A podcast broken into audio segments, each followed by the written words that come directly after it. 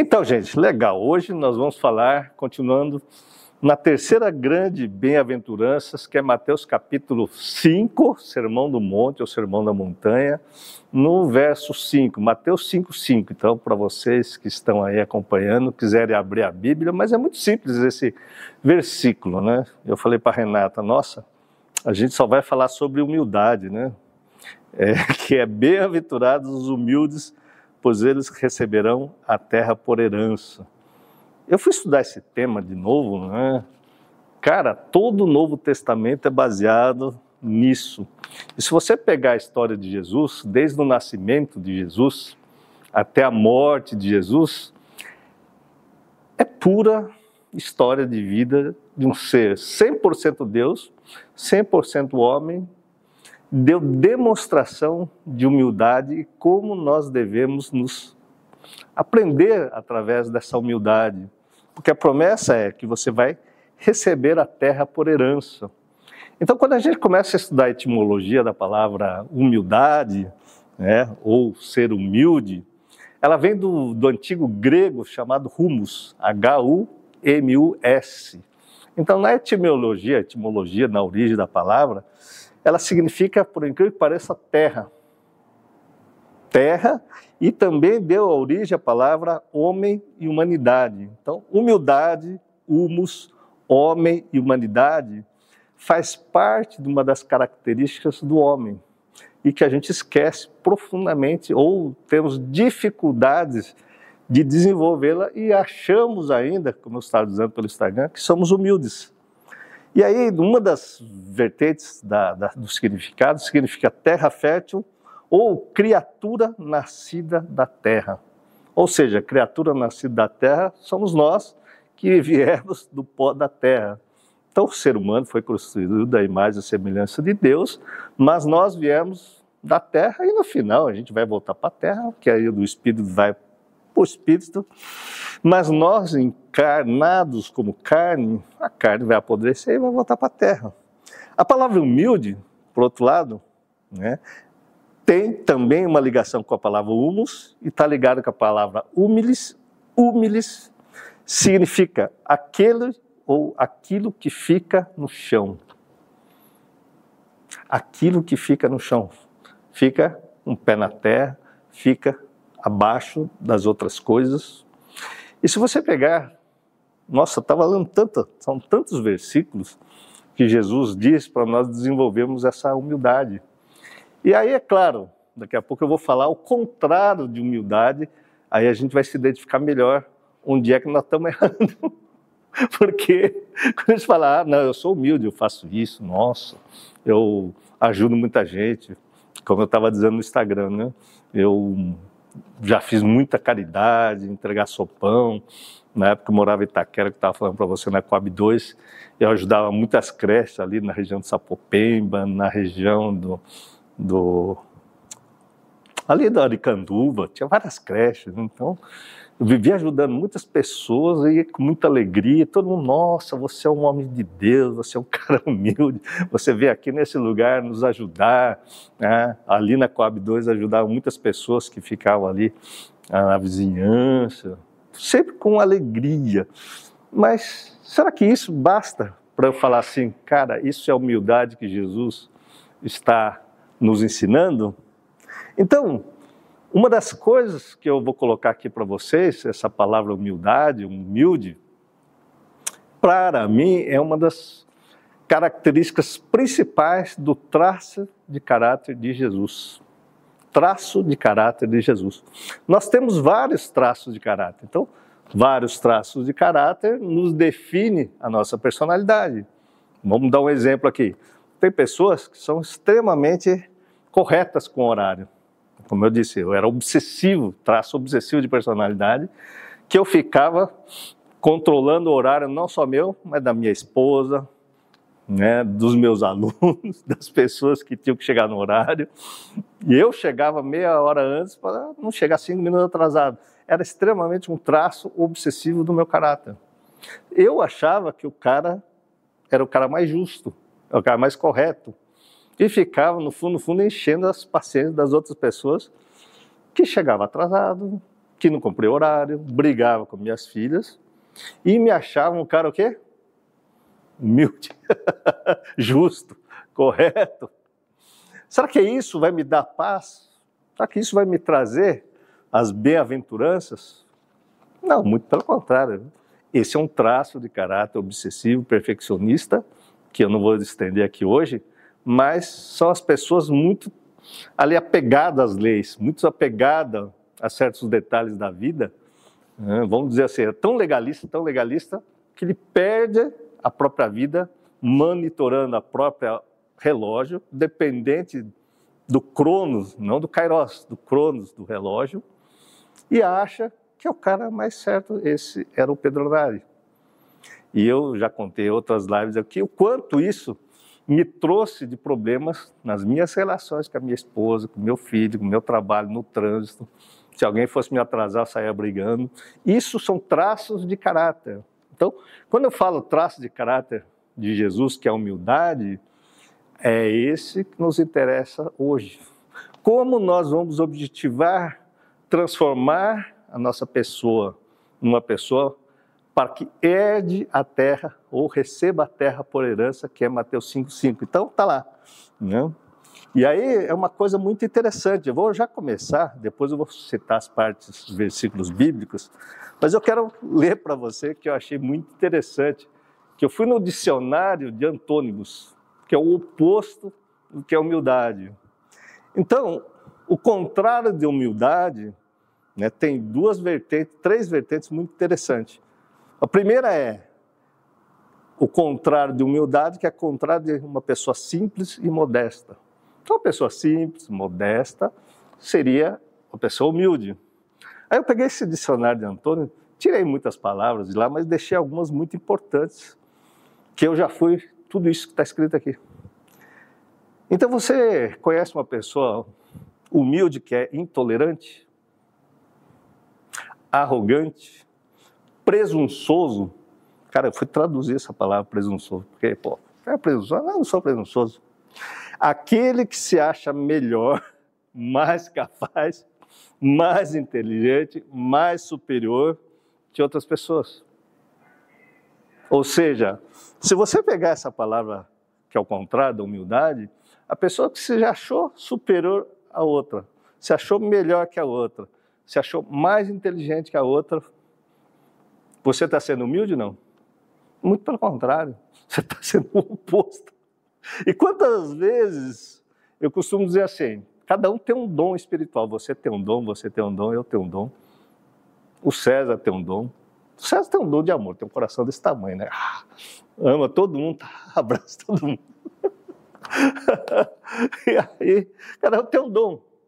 Por incrível que pareça, as pessoas pegam o seu dom espiritual, que é algo que vem de Deus, e você pega, desenvolve isso junto com seus talentos. Você sobe no tamanquinho, o que, que você sente dentro de você? Cara, você se sente o superior. Você se acha mais inteligente, você se acha os outros são retardados, imbecil, ah, não sei por que não sei o quê, e fica murmurando, criticando.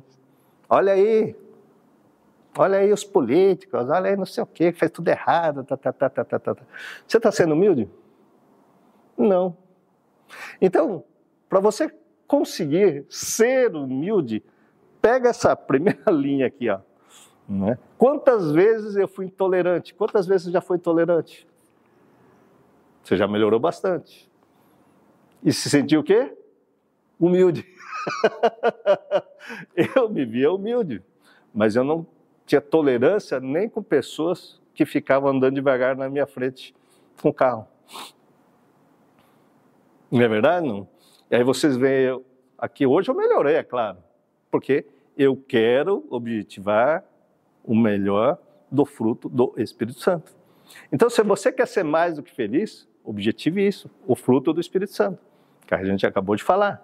Mas para isso, para as bem-aventuranças, você tem que ser tolerante. Agora, se você não está conseguindo tolerar nem o trânsito, você não tolera seu filho que está chorando, você não tolera aí né, o seu marido, você não tolera a sua esposa.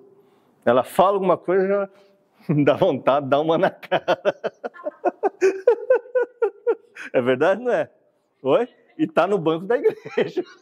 Vai todo dia lá, graça e paz, irmãos. Eu falei assim, Renata, eu vou ler esse negócio aqui, mas para mim é uma verdade. Porque a gente olha lá com aquela cara de puro, né? Não é verdade? Graça e paz, irmãos. Vira as costas, tá lá, ó. Tá vendo aquele cara lá? aquele cara. A gente não tolera absolutamente nada. Depois eu vou colocar versículos bíblicos de como Jesus foi extremamente tolerante do começo da vida até o seu final. Ele foi obediente, inclusive, que é a segunda linha aqui, segunda característica, mas a gente não passou, passou nem da primeira característica ainda, da simplicidade, da modéstia, que é a contrária. Quantas vezes eu já me peguei extremamente orgulhoso do meu conhecimento? Quantas vezes já não pegou um conhecimento, você desenvolve aquilo, aquilo te traz um orgulho, uma superioridade, uma vaidade, um sentimento de superioridade e autoconfiança extremamente exagerada, como se você fosse Deus. Já sentiu isso? Cara, inúmeras vezes. E sabe o que aconteceu comigo com essa vaidade, esse orgulho? meu casamento quase acabou. Sabe por quê? O meu dom era desenvolver o quê? A psicanálise. Eu comecei a estudar a mente humana, comecei a estudar neurociência, comecei a estudar psiquiatria, doença psicossomática. E na época, a minha esposa trabalhava ainda na área de dermatologia.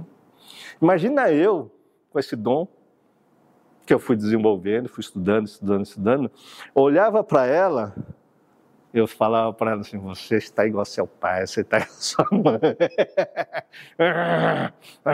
com aquele ar de superioridade.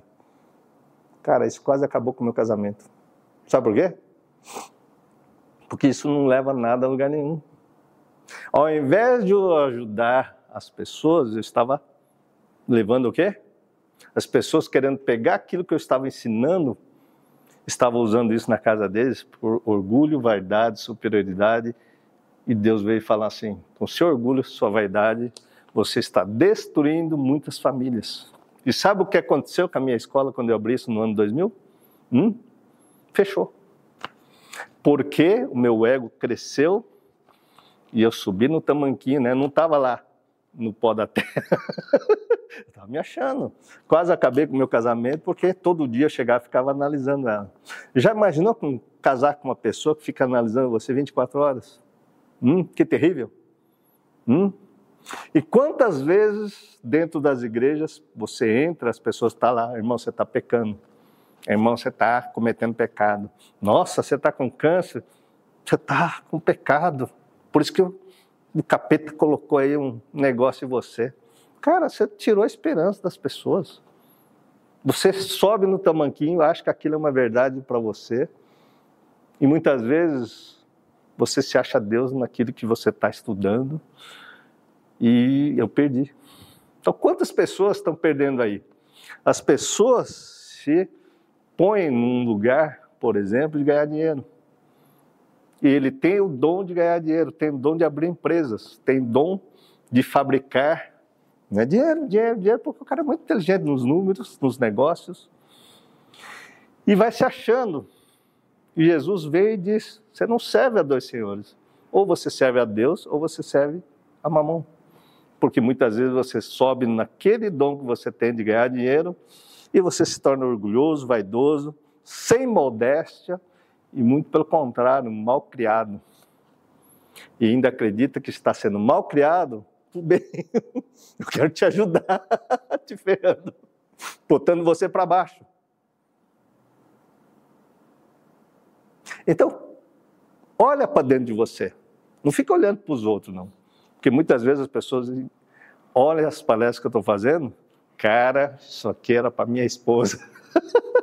isso aqui é para o meu marido, isso aqui é para o meu chefe. Isso aqui, ó, meu irmão tinha que ouvir isso aqui. Não, cara, é você que tem que ouvir. Deus está falando com o seu coração aí. Deus está falando com a sua mente aí. Deus está falando com você agora. Como é que você se porta perante a sua vida diante dessas palavras, que é o contrário da humildade. É. Quantas pessoas, então, alardeiam conhecimento que não possui? Hum? Cara, cara vê uma frase lá de time de futebol, época de Copa do Mundo. Ele ouve uns comentaristas falando, até um monte de besteira, vai. O cara sai repetindo com um papagaio de pirata, como se fosse técnico de futebol. Já viu gente assim? Hã? Houve uma frase hoje em dia das pessoas no Instagram, até essas frases que a Renata está cortando aqui. O cara pega aquele recorte, decora aquilo e sai pregando uma coisa como se fosse doutor pós-graduado em determinado assunto. E o que, que acontece com esse tipo de conhecimento? Hum, nada. Então, as pessoas que dizem muitas vezes humildes, né, alardeiam conhecimento que não possui, isso não é humildade. Essas pessoas muitas vezes são chamadas de narcisistas, egocêntricas, que têm necessidade de autoafirmação. Aliás, a palavra narcisista hoje em dia está comum, né?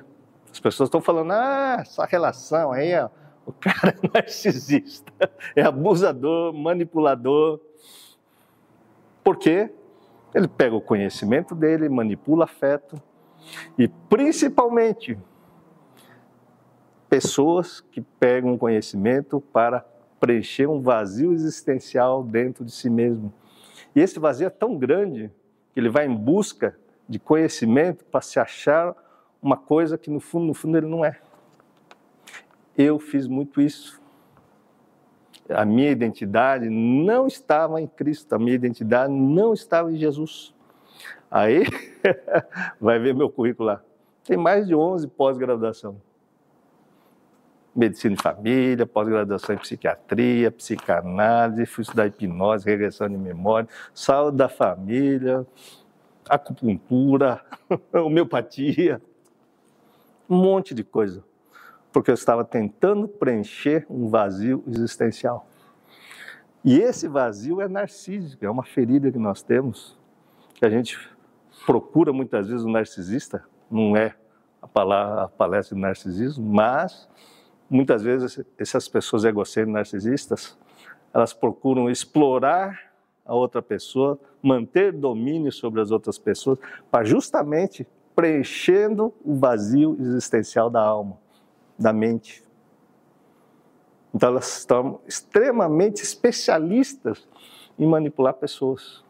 E o que, que acontece com essas pessoas? Nada. Você acha que alguém vai preencher o seu vazio existencial? Hum? Não. E se você acha hoje, casado aí, né, num casamento perfeito, vamos colocar assim, que o teu marido preenche seu vazio existencial. De repente ele falece, o que, que acontece com você? Abre um rombo, essas pessoas perdem a identidade.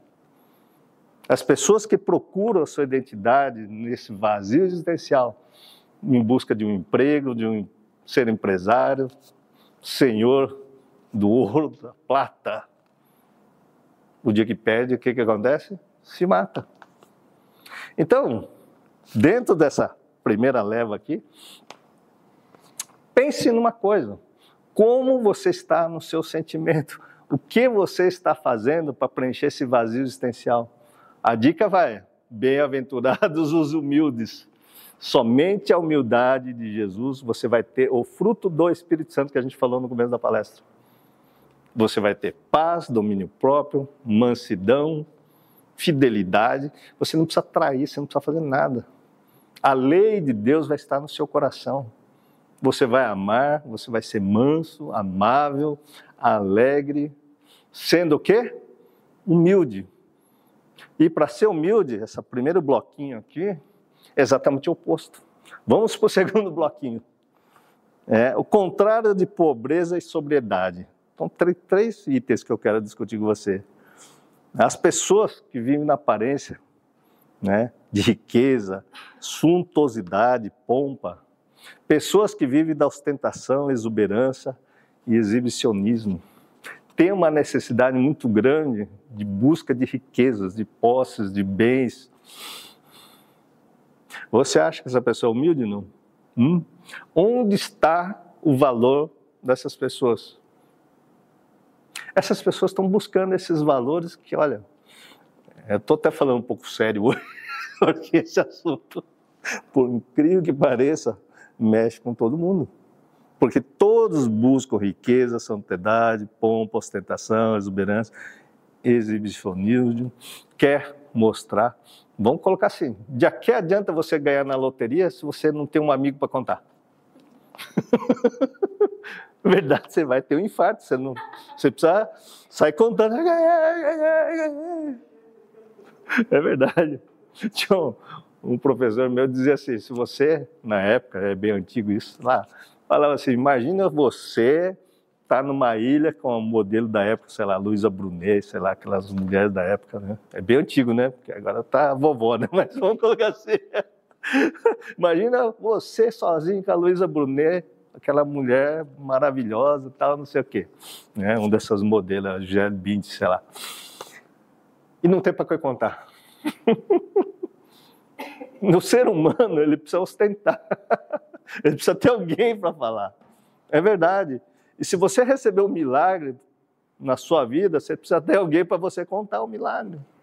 Nós temos essa necessidade, na verdade, de falar: olha Deus, como Deus olha para mim, me deu esse negócio. E se não tem para que contar, a pessoa parece que não, não fez sentido para ela.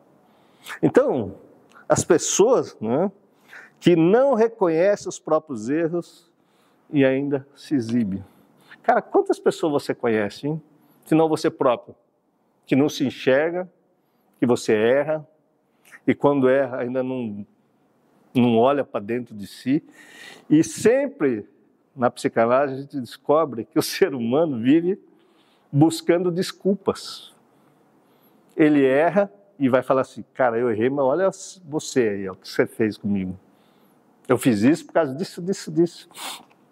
Eu estou nervoso porque, cara, você falou que ia chegar aqui 8 horas e chegou 8 e meia, você me deixou nervoso. Não, é eu que quero mandar. Eu que quero impor certas situações dentro da minha humildade, é claro. Entende, não? Oi?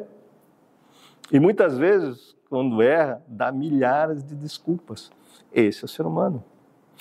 Então, assim, pessoas que gostam de mostrar grandioso e perfeito. Quantos líderes religiosos se mostram grandiosos, perfeitos? E quantos líderes religiosos, né, líderes realmente, que vocês estão vendo que estão se matando? E olha que as pessoas chegam lá, nossa, mas ele era um homem de Deus, ele era alegre, ele era feliz, ele era perfeito, era isso, era aquilo outro. Entende, não? Mas não confessou, não falou do seu sofrimento, não buscou ajuda, porque estava muito mais preocupado, na verdade, na grandiosidade, numa tal de obra de perfeição e tudo mais. E essas pessoas, infelizmente, estão caindo. Então, olha a diferença de ser humilde e o contrário de humildade. Aí o contrário, né, da humildade, que é contrário de obediência, porque uma das significados de humildade é você ser humilde, que Jesus inclusive falou: "Vinde a mim as criancinhas". Seja humilde como essas crianças, daqui a pouco a gente vai ler sobre isso. Então, o contrário de, de obediência, que o indivíduo humilde, ele é obediente. Quantas pessoas, por exemplo, eles estão trabalhando numa empresa e ele fica o dia inteiro murmurando porque não gosta daquilo que a empresa está pedindo para ele fazer. Pede uma coisa, o cara vai lá e parece um caminhão velho que não pega, né?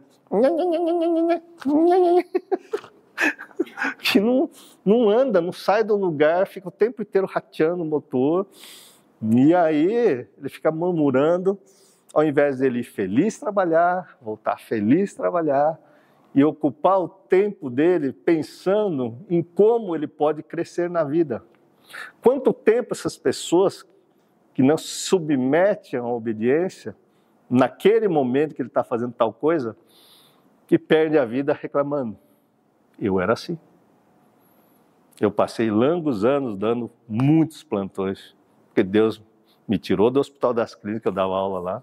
Tinha uma vida estável. Deus falou: não, vai para esse caminho aqui. e me tirou daquela vida estável. Eu já contei isso em outras lives, né? Eu fui parar um monte de pronto-socorro que vocês não têm noção, gente. E Deus dentro de mim falar que você está aqui não é para tratar as outras pessoas, você está para tratar você. Eu era rebelde. Sabe por quê? Eu tinha poder. Todo mundo tinha que me obedecer. Eu dava aula, os alunos tinham que me obedecer. É verdade, não é? Você está numa escola, olha, faz isso, faz isso, isso. E na minha área ainda, se a pessoa não obedecer, que é cirurgia, ia cortar errado e ia matar, né? Então, eu tinha que estar lá, meu, você vai fazer o que eu estou mandando, você vai fazer o que eu estou mandando. E todo mundo obedecia. E quando Deus me colocou naqueles lugares, com centenas de pessoas na fila do SUS, para eu atender, nesses pronto-socorros extremamente lotado, onde eu comecei a murmurar, reclamar, estava sendo desobediente e eu não entendi. Porque quando o vento está soprando a favor, Deus é bom, Deus é maravilhoso. Eu estou aqui no paraíso, estou sendo reconhecido, gratificado. Nossa, você é o cara, você é professor, você está aqui. Né? Conseguia vaga lá com os amigos na USP, não sei o quê, blá, blá, blá, blá, blá, blá. Tinha poder. O que, que aconteceu comigo? Estava achando que eu era o cara mais né, humilde, né, porque ajudava todo mundo. Saí de lá, fui parar nos outros lugares. E Deus falar: Você está aqui para você se tratar. Pois bem, gente, cheguei lá, só reclamava, só reclamava. E o Espírito Santo falou comigo. Você acha que você está sozinho ou Deus está lá com você e aquelas pessoas que estão lá é para você ajudar? Ou é você tá lá sempre sozinho.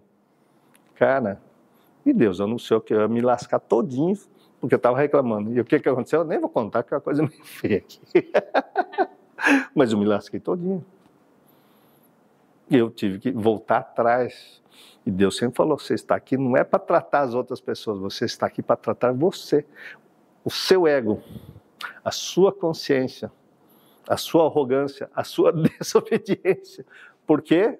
Se Deus me colocou lá, é porque era para eu estar naquele lugar, naquele dia, naquele momento, naquele trabalho extremamente difícil, que era atender assim, um a cada cinco minutos, um a cada três minutos. Cara, é, era um trabalho, ainda deve continuar esse lugar assim, mas quem está dependendo do SUS sabe disso. Estava eu lá reclamando da vida, gente. E Deus falou, cara, vai feliz e volta feliz. Eu não conseguia ser obediente. E me falou: se eles estão lá, é porque não tem outro lugar para eles pegarem receita de dipirona, receita de captopril, receita de, sei lá, amoxicilina, que era para pegar no posto, mas ia lá no pronto-socorro. E eu reclamava, porque estava cheio o pronto-socorro, e falei, cara, o seu lugar é lá. Só que lá não tinha médico, realmente era uma época que não tinha uma escassez de médico, que deve ter ainda, mas eu não entendi o recado. Porque, na minha opinião, aquele cidadão que veio pegar de pirona tinha que estar em outro lugar, não lá pegando comigo. E eu aprendi uma lição muito grande, gente. Que se é para eu fazer a receita de dipirona ou até uma parada cardíaca, aquele era o meu trabalho, aquele era a minha função, aquilo que Deus me colocou para fazer naquele dia, naquele momento ou naquele ano. E o que, que aconteceu comigo? Tive que ouvir que Deus estava lá e eu estava lá, mas para eu me tratar, uma coisa fundamental, gente. Porque quando o vento está a favor, a gente está feliz da vida. Mas o dia que Deus coloca uma prova para você, para mudar sua forma de pensar, para você ser um pouquinho mais humilde, porque você acha que é você que está fazendo, porque eu achava que era eu próprio que fazia tudo, e nunca percebia que era Deus que fazia na minha vida. Aquilo foi uma lição fantástica. Só que eu não aprendi na primeira vez. eu mudei de emprego, o problema foi junto. Ah, agora eu me livrei desse pronto-socorro. Fui parar na UBS. E na UBS também era muito lotado. Cheguei lá com duas botinas, né? Chutando todo mundo. E Deus falou: você vai perder seu emprego, você vai perder seu emprego. E eu queria mandar em todo mundo, dentro da minha humildade. Eu que sei tudo, né? Estou tentando ajudar, né? prestando meu serviço lá na periferia de Sapopema. Então, o pessoal do Vila Renata aí deve estar me assistindo, tem um monte de pessoal que me assiste lá. E lá eu aprendi muitas coisas. Por quê? Eu não conseguia, porque o meu ego era muito inflado. Imagina eu sair dentro do Hospital das Clínicas e indo para lá. Então todo mundo tinha que me obedecer. Só que é claro, pegava gente da comunidade, pessoas que trabalhavam lá na comunidade vendendo coisas ilícitas, vamos dizer assim, e que eram meus pacientes e que também precisavam de mim, mas eu ficava brigando com todo mundo. E aprendi uma grande lição. E essa lição eu acho que vale para vocês aí que estão no YouTube assistir. Porque eu não estava sendo médico. Eu estava sendo aquilo que eu aprendi com os meus pais, com os meus professores, que todo mundo tinha que me obedecer, assim como eu tinha que obedecer quem me educou. Quem me educou? Fundamentalmente era meu pai. Então, meu pai me educou, ele é o senhor da razão e eu tinha que obedecer, certo? Hum? Como criança, eu tinha que obedecer.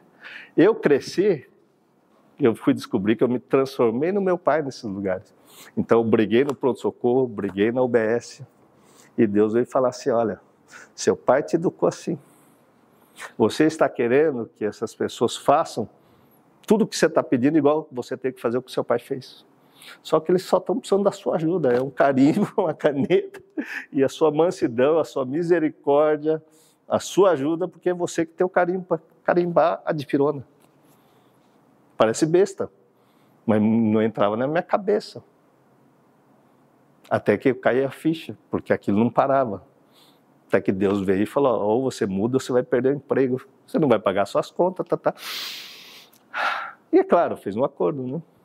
Você parar com isso, nunca mais vai morrer gente na sua mão. Graças a Deus, nunca mais morreu gente na minha mão.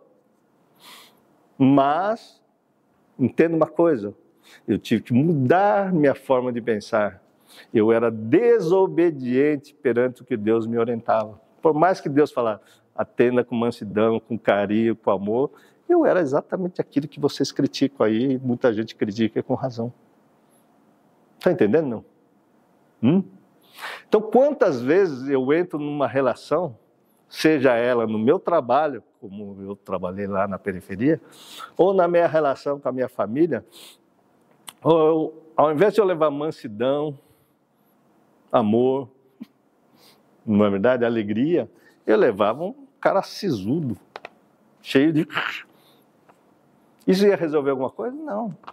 Só que isso não vai a favor, não vai de encontro a ser humilde. Muito pelo contrário. Então, eu era desobediente. É, não tinha respeito com as outras pessoas. Porque eu achava que todo mundo tinha que me obedecer. Quantas pessoas, por exemplo, você encontra por aí, que são religiosos e não respeitam a religião alheia? Hum? Que querem que o outro pense exatamente aquilo que ele está pensando. Eu já fui assim. Eu acreditava que todo mundo tinha que ter experiência com Deus igual a mim. E não levar em consideração nem a crença que o outro tem, não respeitava absolutamente nada e achava que estava trabalhando para quem? Em nome de Jesus, por incrível que pareça. o que, que eu estava fazendo? Estava afastando as pessoas do amor de Deus, estava afastando as pessoas dos ensinamentos de Jesus, porque eu tinha que ser humilde. E o contrário disso são pessoas que faltam com respeito com as outras pessoas. Então, fundamental, se você quer ser discípulo de Jesus, você quer ter a bem-aventurança da humildade, respeite a crença. Seja amável, seja manso, seja acolhedor. E que a vida te ensine a fazer isso. Eu era arrogante, extremamente atrevido. É claro, para a gente criar coisas, a gente tem que ser atrevido. Só que uma coisa é eu criar coisas e querer bater essas coisas na cabeça dos outros, atropelando o que os outros estão pensando, não dando tem tempo para diálogo. Então, ao invés de acolher as pessoas, eu estava sendo exatamente o contrário de Jesus, porque Jesus andava com quem? Todo tipo de gente.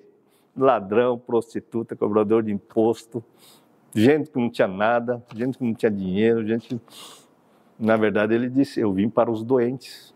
Os sãos não precisam de médico. Então, veja bem, falando, falando sobre isso, então, quando a gente. Depois vocês olhem com carinho aí, o dicionário de o antônimo de humildade. Né? E aí, é claro, né? Jesus deu inúmeras demonstrações de humildade. Então, lá em João capítulo 13, do verso 13 ao 17, ele foi lá e lavou os pés dos discípulos. E Pedro ele falou: Não, aqui não, mas você não vai lavar meu pé, não. Olha, se você não lavar, você não vai fazer parte de mim. E aí está escrito assim no verso 13: Jesus falando: Vocês me chamam mestre e senhor, e com razão, pois eu o sou. Pois bem, se eu, sendo senhor e mestre de vocês, lavei-lhes os pés, vocês também devem lavar os pés uns dos outros. Ou seja, você deve servir uns aos outros, assim como eu estou servindo a vocês. Eu lhes dei o exemplo para vocês façam o que lhe fiz. Digo-lhes verdadeiramente que nenhum escravo é maior do que o seu senhor, como também nenhum mensageiro é maior do que aquele que o enviou.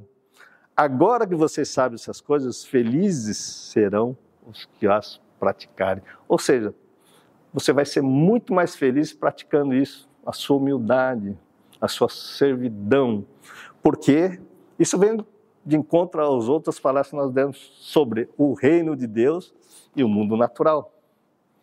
Quando se fala em reino de Deus, nós estamos falando você conseguir o fruto do Espírito Santo, e o reino de Deus está aqui dentro. É a sua paz, seu amor, sua mansidão, seu domínio próprio, sua fidelidade. E fundamentalmente, você ter paciência, porque muitas vezes as pessoas vão para o médico, um psicanalista, porque perdeu a paciência, perdeu tudo. Já não tem controle de nada. Mas se vocês praticarem isso, o que é praticar isso? Pegue esses versículos e coloca no conceito do reino de Deus. Porque todos aqui somos servos. Aqui é um conceito de servos. Seja servos no reino de Deus. Então, se você quer ter, ser mais feliz, seja humilde e comece a servir. Essa é a palavra, servidão. E a gente não é escravo, porque a gente vai fazer o que? Feliz, servindo uns aos outros. E aí está escrito assim: nenhum escravo é maior que o seu senhor, nenhum mensageiro é maior do que aquele que o enviou.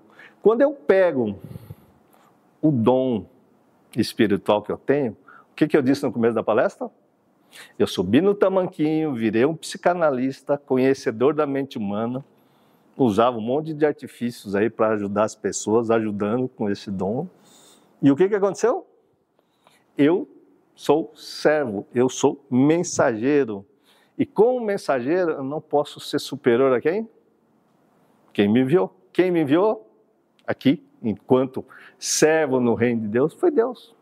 Se eu pego o meu dom e vou querer mudar a minha esposa, mudar o César, mudar vocês, mudar todo mundo, me achando cara, o que, que aconteceu comigo? Estou sendo humilde? Não. Por mais que eu ajude, é o que eu falei no começo da palestra, essa falsa humildade, as pessoas vão pegar isso que eu estou falando, vão aprender isso na escola de psicanálise cristã e vão aplicar na cabeça dos outros. De que forma? Com orgulho, com vaidade. Ah, eu sou o cara. E sabe o que vai acontecer? Hum? As pessoas vão imitar você na sua falsa humildade. Por incrível que pareça. Por isso Deus me fechou a primeira escola, me fechou a segunda escola. E a promessa é que eu ia mudar minha vida aos 54 anos. Foi em 2018 quando eu montei a psicanálise cristã porque ele não me permitiu pegar esse mesmo conhecimento com orgulho, com vaidade, porque eu sou apenas o quê? Mensageiro no reino de Deus. É um conceito. Quantos de vocês se acham mensageiros daquilo que você tem do reino de Deus. Eu já falei aqui em outras palestras, o reino de Deus, para mim, é um jardim do Senhor. E cada um tem um dom espiritual, cada um é uma flor nesse jardim. Assim como em 1 Coríntios 12 se fala, cada um faz parte lá com o seu dom para o reino de Deus, cada um faz parte do corpo de Cristo e deve servir, por isso o conceito de servo no reino de Deus com o seu dom, o seu talento. E quando você pega o seu dom e seu talento, não usa da humildade, você vai ficar rico, você vai ficar milionário, mas você não vai conduzir as pessoas às bem-aventuranças. Por quê? Porque você vai ensinar as pessoas a replicar o quê? orgulho. Quantas religiões você conhece que os líderes têm orgulho da humildade? Hum? Um monte, um monte. Não é verdade? Não. Muitas pessoas estão se vangloriando do dom espiritual e muitas vezes conduzindo aí, não é verdade, né, as pessoas para o buraco. Porque as pessoas saem de lá, aprendem um monte de coisa para aplicar na cabeça dos outros, mas não aplica a si mesmo. Então, assim, essa passagem de João 13 é muito interessante. Então, eu aqui falando para vocês, por isso Deus me pediu para eu falar sobre o amor de Jesus, como mensageiro no reino de Deus. Eu quero que vocês ouçam com o coração, porque não é aquilo que eu estou falando, é aquilo que faz sentido para vocês do que é a palavra humildade e exatamente o oposto que a gente vive fazendo e acreditando ainda que é humilde. E uma das coisas que Jesus fez ao longo do seu ministério, dentro dessa humildade, é a dependência total de quem? De Deus Pai. E profundamente ele não falou, eu vou te curar. A tua fé te curou. O que é que você quer? Tá, tua fé te curou, tua fé te curou, tua fé te curou. Ele não pôs a glória em si mesmo. Não é verdade? Hum? Se você conhece as Escrituras, depois o quê? Meu Pai, Ele está em mim, eu estou nele, nós somos únicos, a tua fé te curou.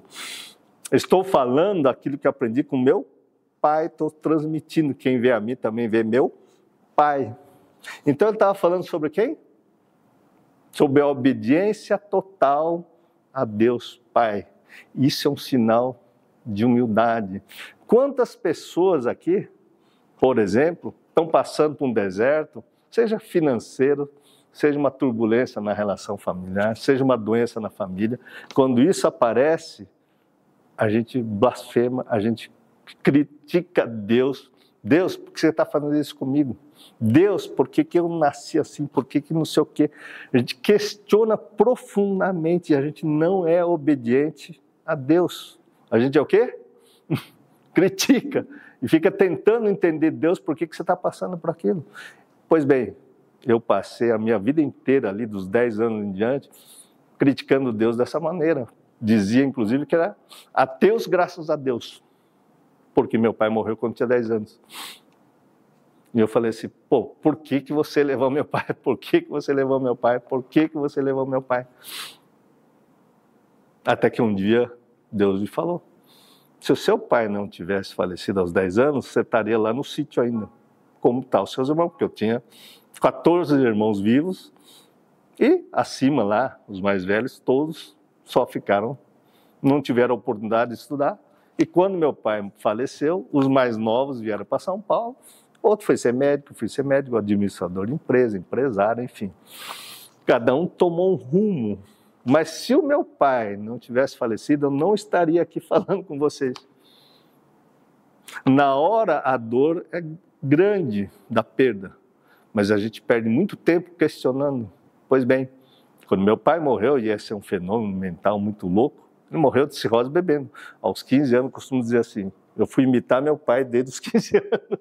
Ele bebia oncinha e eu bebia garrafão de pinga no interior lá, achando bonito garrafão de pinga de 5 litros, eu e meu amigo tomava um copo duplo assim, achava da hora.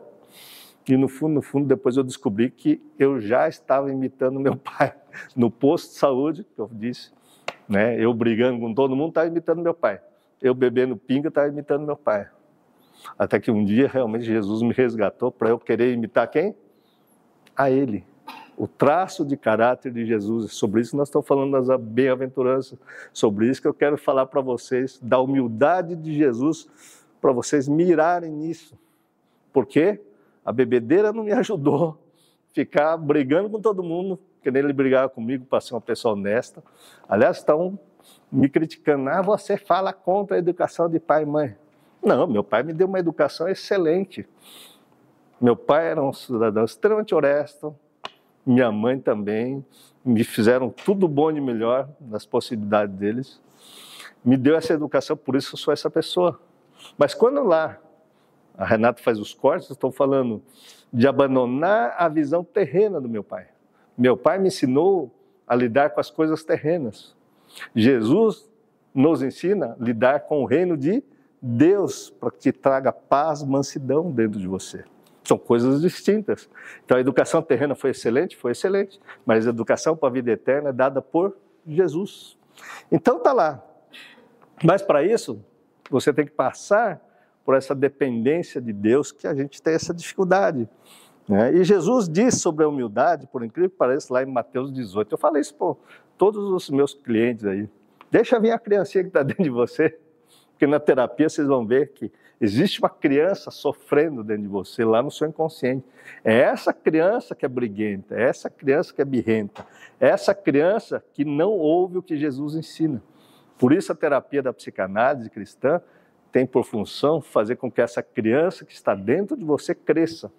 Porque somente você acessando essa criança que sofreu né, traumas, cobranças e tudo mais, e você fala, cara, não tem sentido mais eu ficar brigando com o mundo, porque meu pai brigava comigo.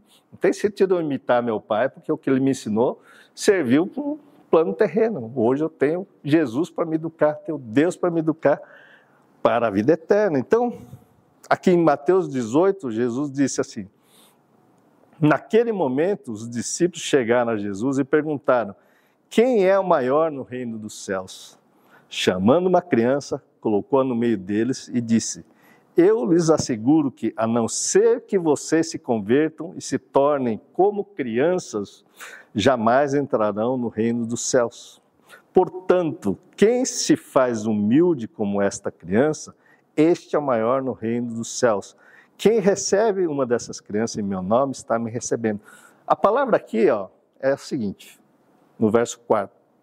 Quem se faz humilde como esta criança é o maior no reino do céu. Imagine naquela época os judeus lá com as crianças. As crianças não tinham que obedecer? Os pais? Hum? Numa obediência total? E estava todo mundo lá, obedecendo.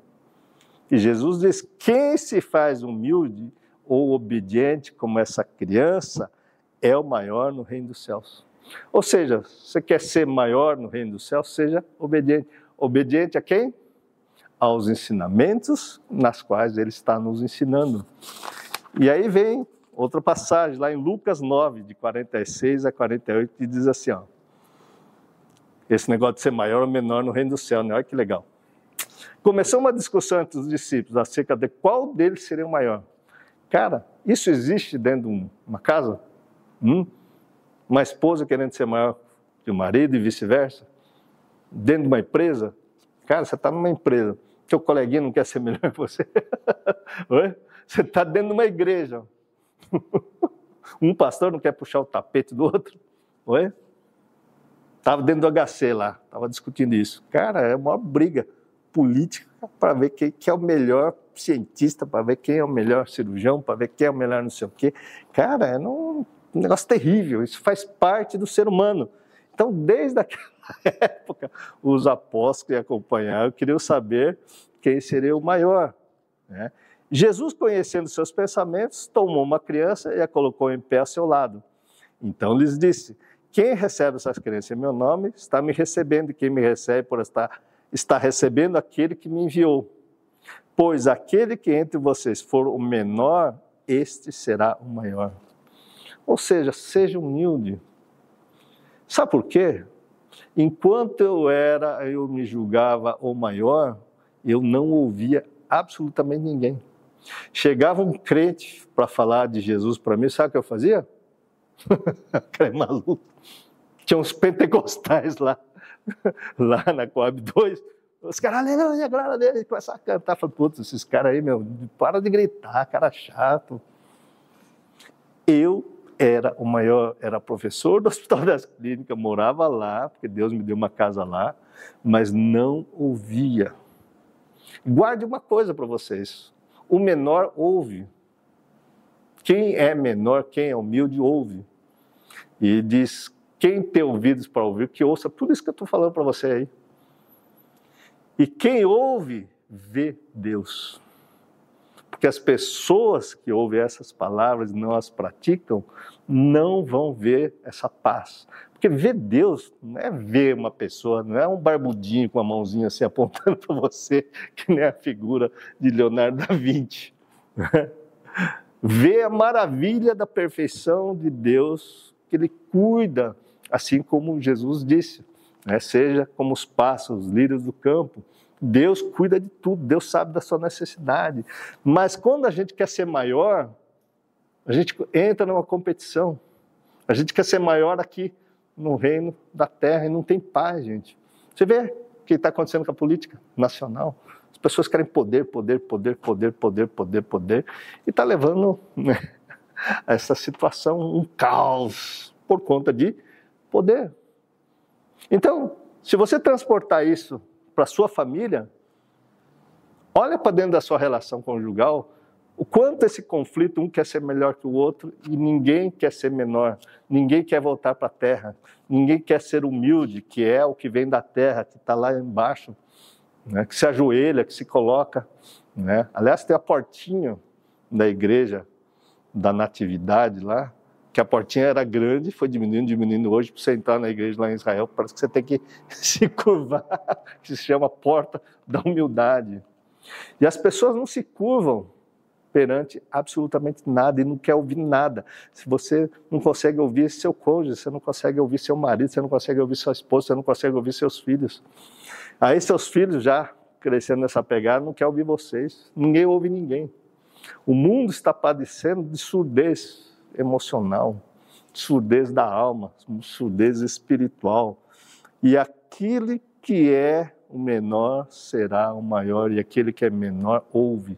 O dia que eu aprendi a ouvir essas palavras, o dia que eu abri o ouvido para ouvir os ensinamentos de Jesus, e Jesus diz que aquele que quer ser da minha família são aquelas que ouvem esses ensinamentos, essas palavras e as praticam. Não adianta você olhar as bem-aventuranças ali, bem-aventurados humildes, se você não olhar para isso aqui dessa palestra, você vai ouvir, reler, ouvir de novo, vai estudar a palavra humildade e fala, cara, eu quero ser isso, eu quero herdar a terra por herança, eu quero ter paz, eu quero ter domínio próprio. Né? Tá lá, e Jesus te convida para isso. Lá em Mateus 11, 28 a 30, Jesus te convida né, a essa humildade de coração, dizendo assim: Venham a mim todos que estão cansados e sobrecarregados, e eu lhes darei descanso. Porque quem quer ser maior não tem descanso, gente. Porque ser cristão é repousar na paz. É, é um paradoxo, né?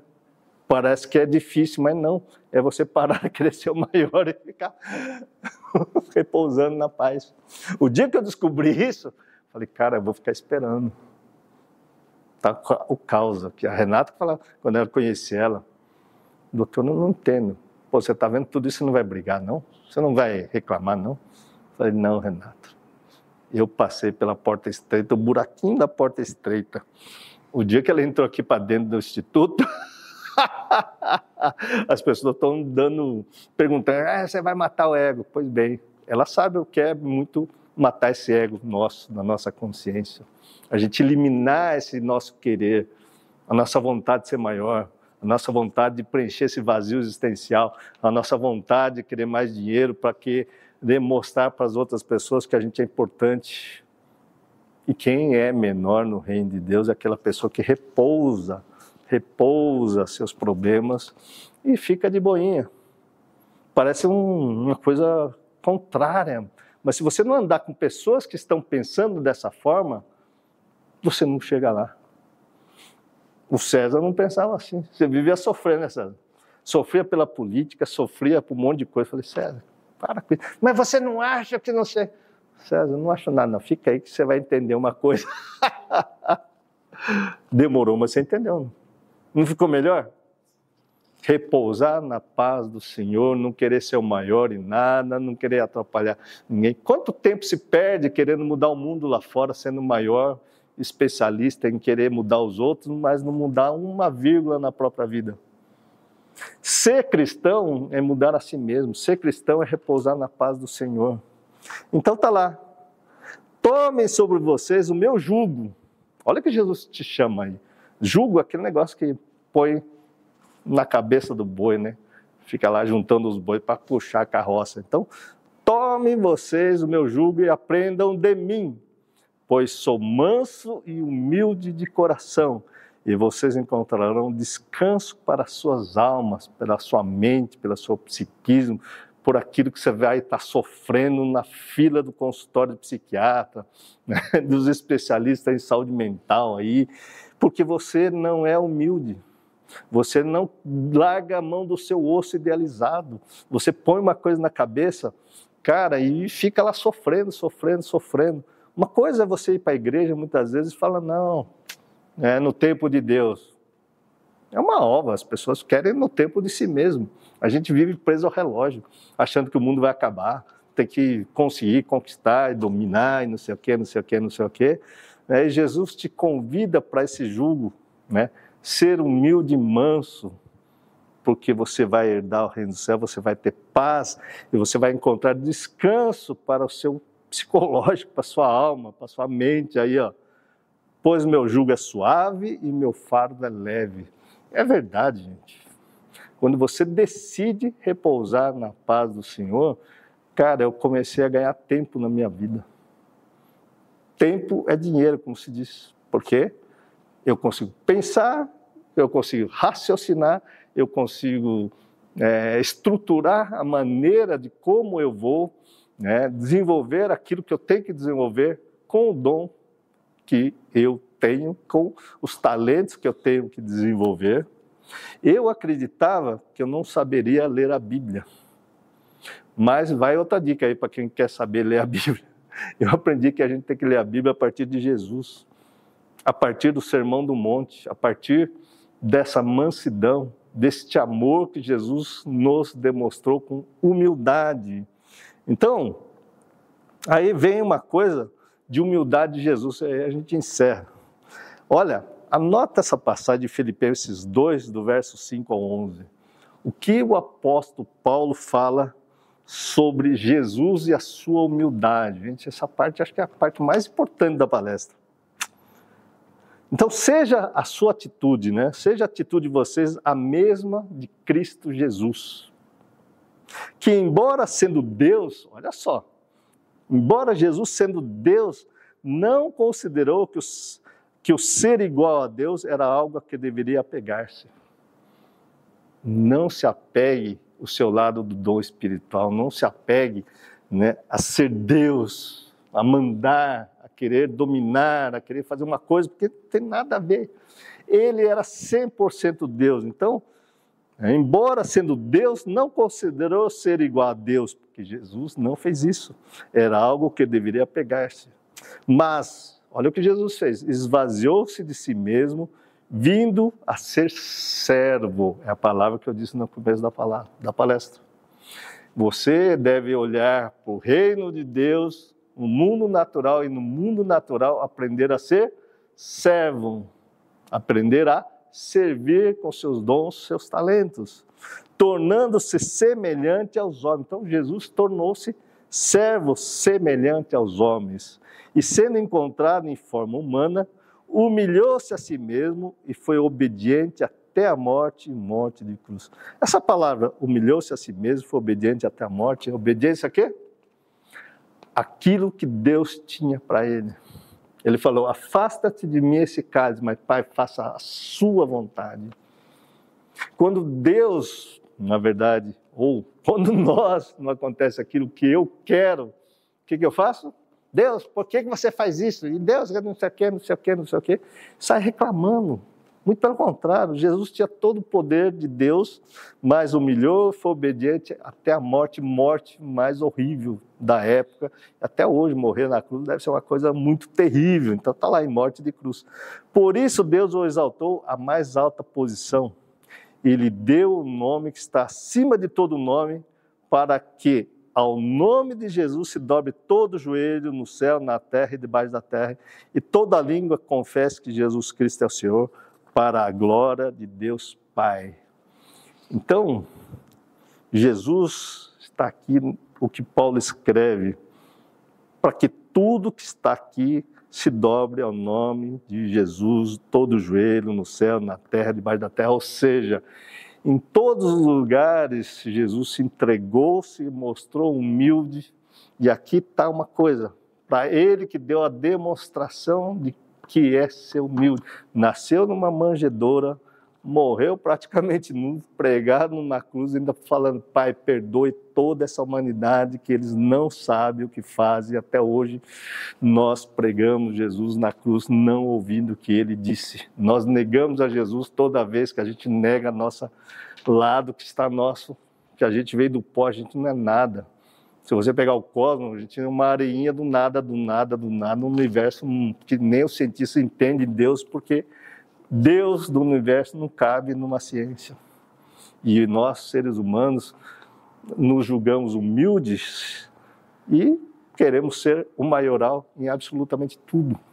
E o que Jesus disse, cara, repouse nessa paz, sejam humildes e mansos de coração, e você vai ter paz aqui, ó você vai ter vida e vida abundância. E as pessoas que vão procurar saúde mental não têm vida porque eles querem fazer aquilo que eles desejam, não que Deus quer. Então leia lá Filipenses 2, do verso 5 ao verso 11, e você vai entender exatamente aquilo que você está passando.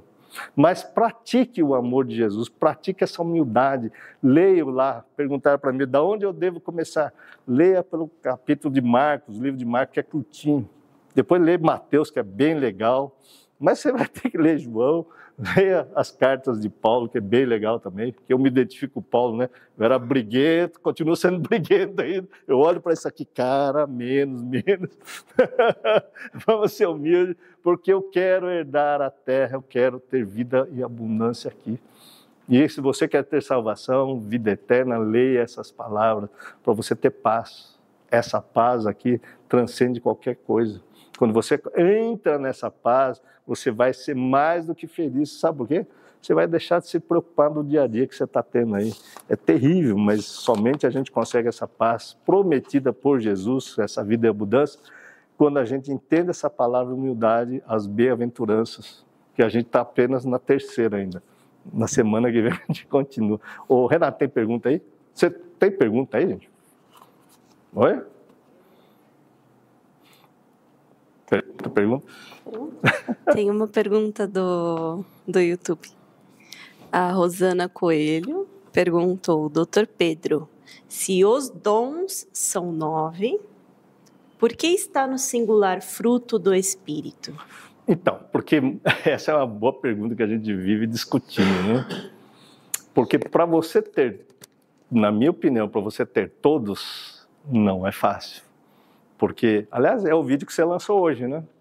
O homem, o marido que se acha tranquilo, de boa com a vida, a esposa que está ali brigando para fazer as coisas, cuidar dos filhos, cuidar dos afazeres, e o marido fica lá, ah, você está estressada aí, não sei o quê, e ele é manso, está com domínio próprio, está na paz, né? Está na alegria porque é a esposa que está ficando estressada, mas ele não se coloca no lugar do outro.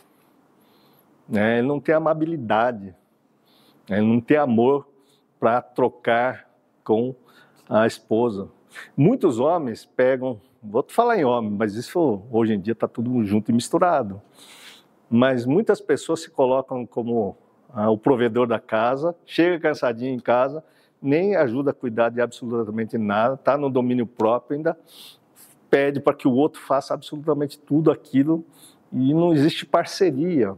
Então, quando eu falo casamento, isso é importante porque as pessoas que nos assistem aqui estão buscando uma vida afetiva saudável. Uh, o casamento é uma parceria, gente. Uma parceria onde cada um tem que ter o mesmo propósito é, de, de obter esse fruto, cada fruto do Espírito Santo. Porque muitas vezes as pessoas têm amor para dar, eu sou amoroso, né? mas é amoroso aonde? Dentro da igreja, lá entregando sopão para os moradores de rua, mas quando chega em casa não tem domínio próprio.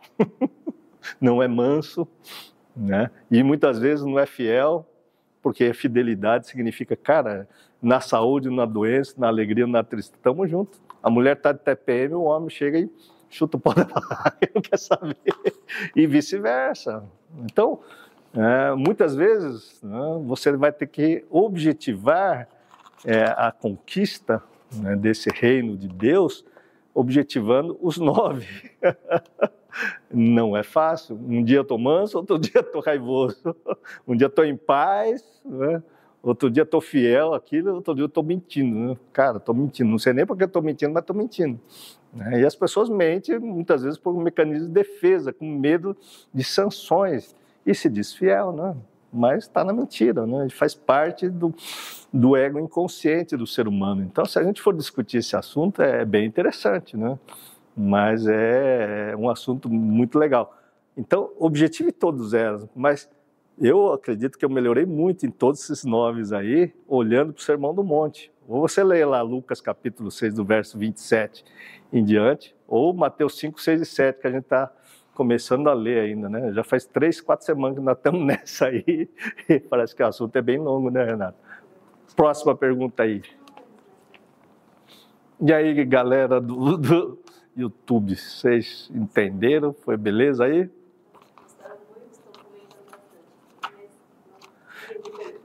Sem pergunta? Então, até a semana que vem, gente. E siga-nos no Instagram, assine o sininho, porque a partir da semana que vem a gente vai estar ao vivo aí no YouTube. Nós não estaremos fazendo live mais no Instagram, só no YouTube é isso, se inscreva no canal, assine o sininho aí, acione o sininho para receber as notificações e ajude a divulgar aí o nosso trabalho aí para vocês aí, beleza? Até mais, gente.